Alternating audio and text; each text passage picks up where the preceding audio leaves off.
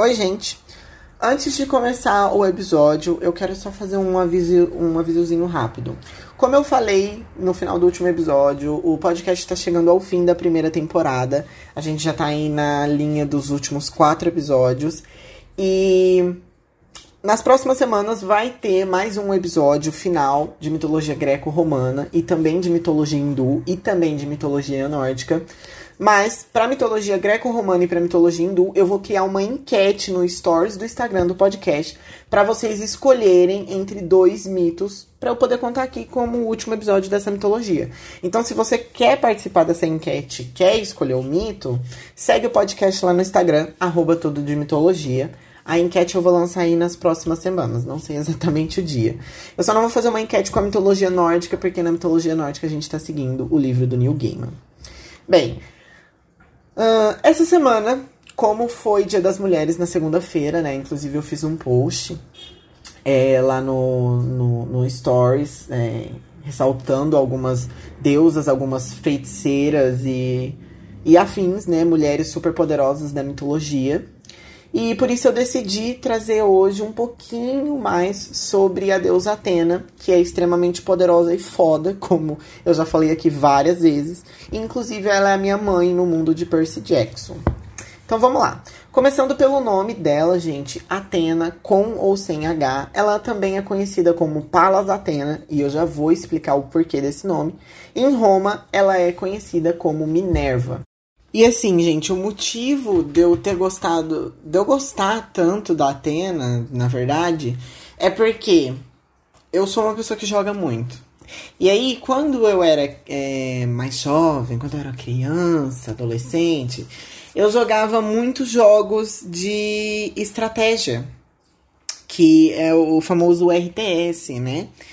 E assim, sempre me considerei uma pessoa que pensa muito antes de, antes de agir, etc. E aí, quando eu comecei a estudar mitologia, quando eu, come, quando eu conheci mitologia, tinha lá Atena, deusa da sabedoria, estratégia em batalha, e eu fiquei, não, peraí, essa daqui é, é a minha deusa favorita. Bem, então essa deusa, gente, ela tem um nascimento um pouco peculiar, talvez um pouco mais peculiar que o nascimento da, da Afrodite, tá? Mas basicamente, um dia o Zeus estava com muita dor de cabeça, tipo uma enxaqueca assim, a ponto de que ele desmaiou, ele caiu lá no meio do Olimpo, e com isso o Hefesto, deus da forja, viu que o Zeus estava passando mal, né? Tava com muita dor de cabeça. E aí, gente, ele pegou um machado e ele abriu a cabeça do pai. E aí, da cabeça do pai, pulou a Atena com armadura, elmo e tudo. E não, gente, o Zeus não morreu depois disso. Bem, então como eu já falei aqui no podcast, a Atena é deusa da sabedoria, da estratégia em batalha, das artes, da justiça, das habilidades, das linhas e muitas outras coisas.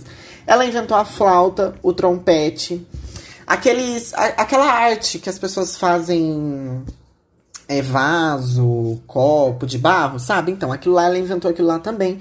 O arado, a sela, a carruagem e o barco. Sim, gente, a Atena inventou o barco, não o Poseidon.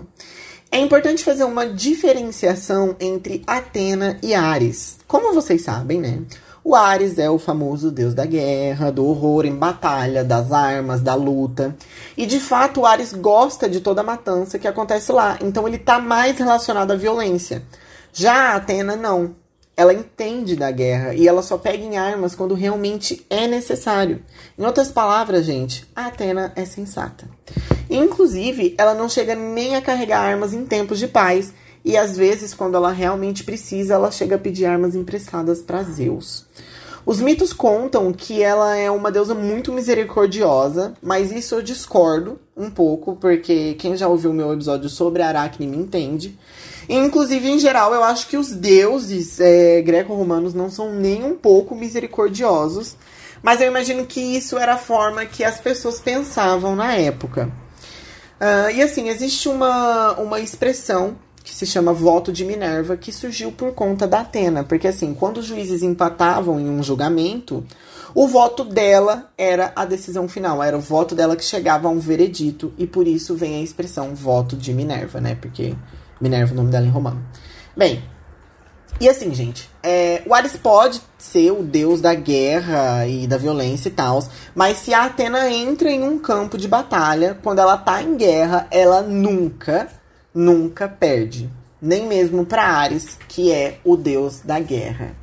Inclusive, eu queria levantar uma discussãozinha aqui com relação a God of War, tá? Quem não jogou, eu acho que é o, o terceiro jogo que acontece uma coisa que eu não vou falar, mas quem não jogou o terceiro jogo não quer levar spoiler, pode pular um pouquinho pra frente. Bem, com relação à morte da Atena, até onde eu sei, ela. O Kratos mata ela, né? Porque ela se joga na frente de Zeus. E assim, gente, é, o motivo dela ter morrido foi justamente esse: foi um sacrifício, uma decisão dela. Se ela enfrentasse o Kratos em batalha, seguindo os mitos, ela não perderia, tá? Ela simplesmente ganharia.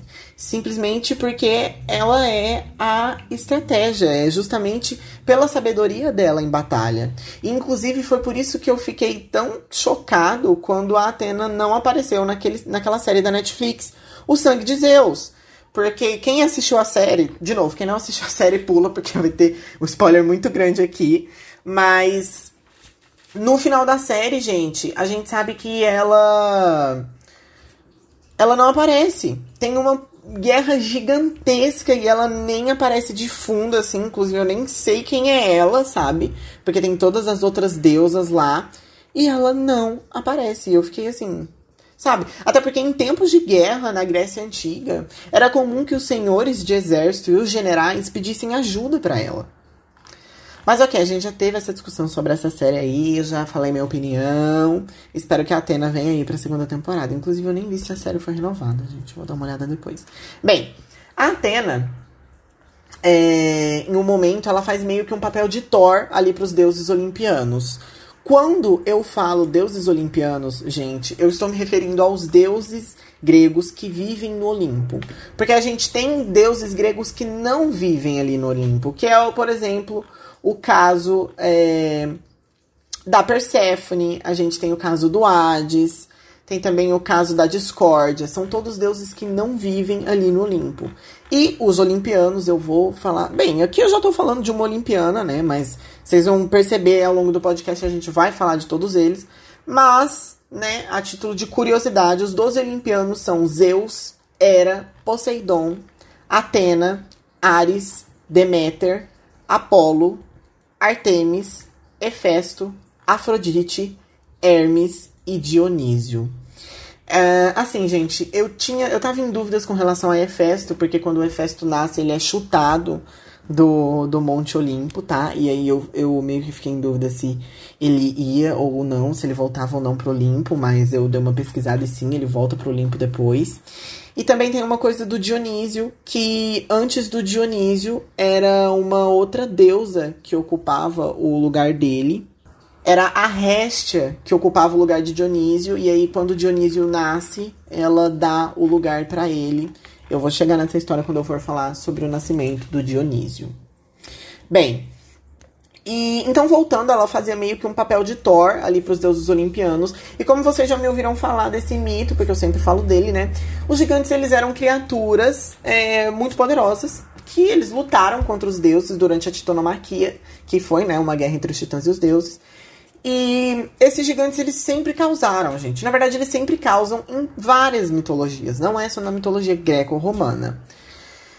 Bem, uh, os gigantes eles causaram tanto medo que, inclusive, o próprio Júpiter, que é Zeus para os humanos, chegou a fugir. Em algumas ocasiões, depois da titanomaquia, os gigantes eles decidiram atacar os deuses. Em uma dessas vezes, os olimpianos ficaram com tanto medo que eles fugiram para o Egito e lá eles se transformaram em outras coisas para eles não serem achados. O Júpiter se transformou em um carneiro e mais tarde, gente, ele passou a ser cultuado como Amon-Ra, que é um deus egípcio. Então existe aí essa conexãozinha que eu vou explorar mais para frente. Vocês fiquem aí no aguardo.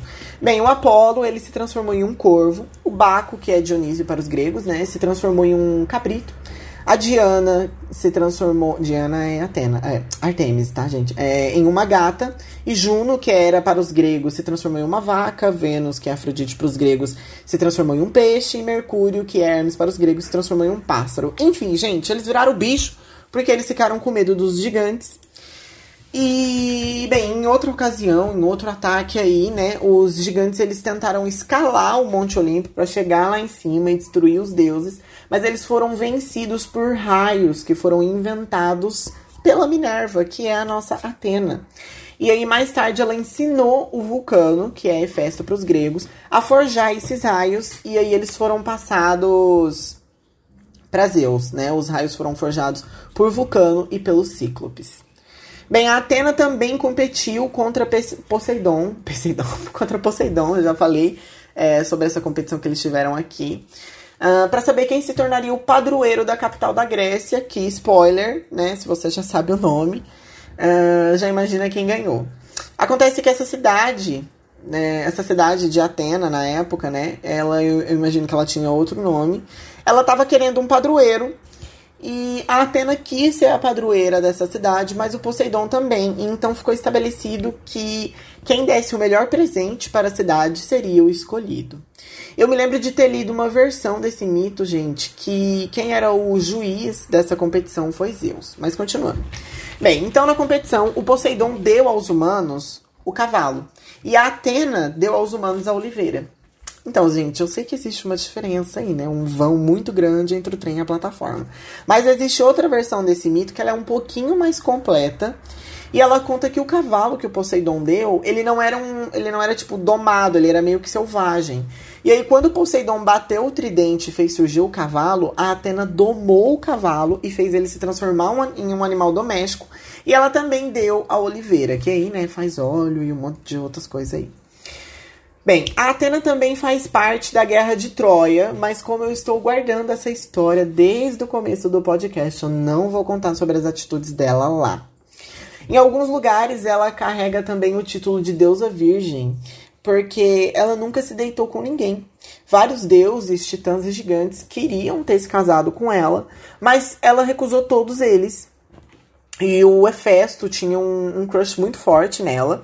E uma vez ela pediu para que ele forjasse umas armas para ela, mas ele não aceitou o pagamento. Do tipo, não, não precisa me pagar, meu amor.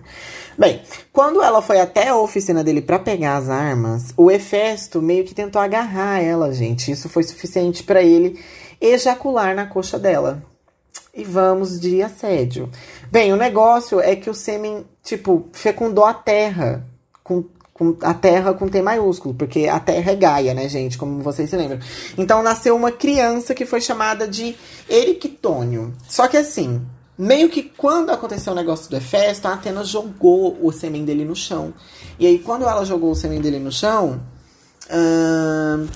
Meu gato acabou de abrir a porta. Bem, e como ela. Ela jogou o sêmen dele no chão e a Terra é uma deusa, essa terra foi fecundada e aí nasceu uma criança. Alguns mitos consideram essa criança filho de Atena, o que para mim não faz nenhum sentido, porque, né, tipo, não houve ali o ato mesmo. E aí, em uma das versões, ela cria a criança e em outra, ela dá para uma princesa criar, enfim. O negócio é que existe esse fato bizarro e sem noção aí, que pra gente também pouco interessa, porque esse menino, olha, não, não vira. Bem, ela também criou a primeira aranha, como eu já contei aqui no podcast, no episódio 11. E ela também cegou o Tiriséias. Vocês lembram dele, gente, que apareceu no episódio do Édipo? Então ela cegou o Tiriséias porque ele viu ela pelada. Mas ela também deu a ele o dom de ver as coisas, tipo como um vidente. Inclusive, quando ela faz isso, as pessoas também chamam ela de misericordiosa. Mas assim, gente, não acho isso misericórdia. Desculpa, eu não acho. Ué. Ela tava lá num lugar, assim, tomando banho, e o homem viu ela sem querer, e aí ela foi lá e cegou ele. Tipo assim, para mim não tem nada de misericórdia nisso. Mas ok. Bem, gente, o motivo de às vezes a Atena ser chamada de Palas Atena é porque existia uma menina chamada Palas e ela era filha de Tritão E aí existem várias outras versões para esse conto, tá, gente? Mas então, e aí existe essa menina, filha de Tritão, e o Zeus colocou as duas para treinarem juntas. E assim, em determinado momento, a Palas ia desferir um golpe muito forte contra Atenas e o Zeus defendeu ela com o Este, que é aquele escudo da Medusa e etc. E aí, aquele escudo ele causa medo nas pessoas quando eles veem aquela aquela aquela aquele rosto da medusa, né? Não é a, medusa mesmo em si, o escudo não petrifica. Mas é o rosto da medusa. E aquilo lá causa medo em todo mundo que vem. Não foi diferente com a Palas. Só que aí, é, meio que nesse tempo em que ela estava atordoada, a Atena desferiu um golpe mortal contra ela. E ela morreu. Só que assim, elas não eram inimigas nem nada do tipo. Então, por isso, depois dela ter morrido, a Atena pegou o nome da Palas e colocou antes do seu. E por isso, Palas Atena. E, e, é isso sobre a Atena, gente. É, isso são alguns feitos mais individuais dela. Mas vocês vão reparar ao longo do podcast que ela aparece em outros mitos.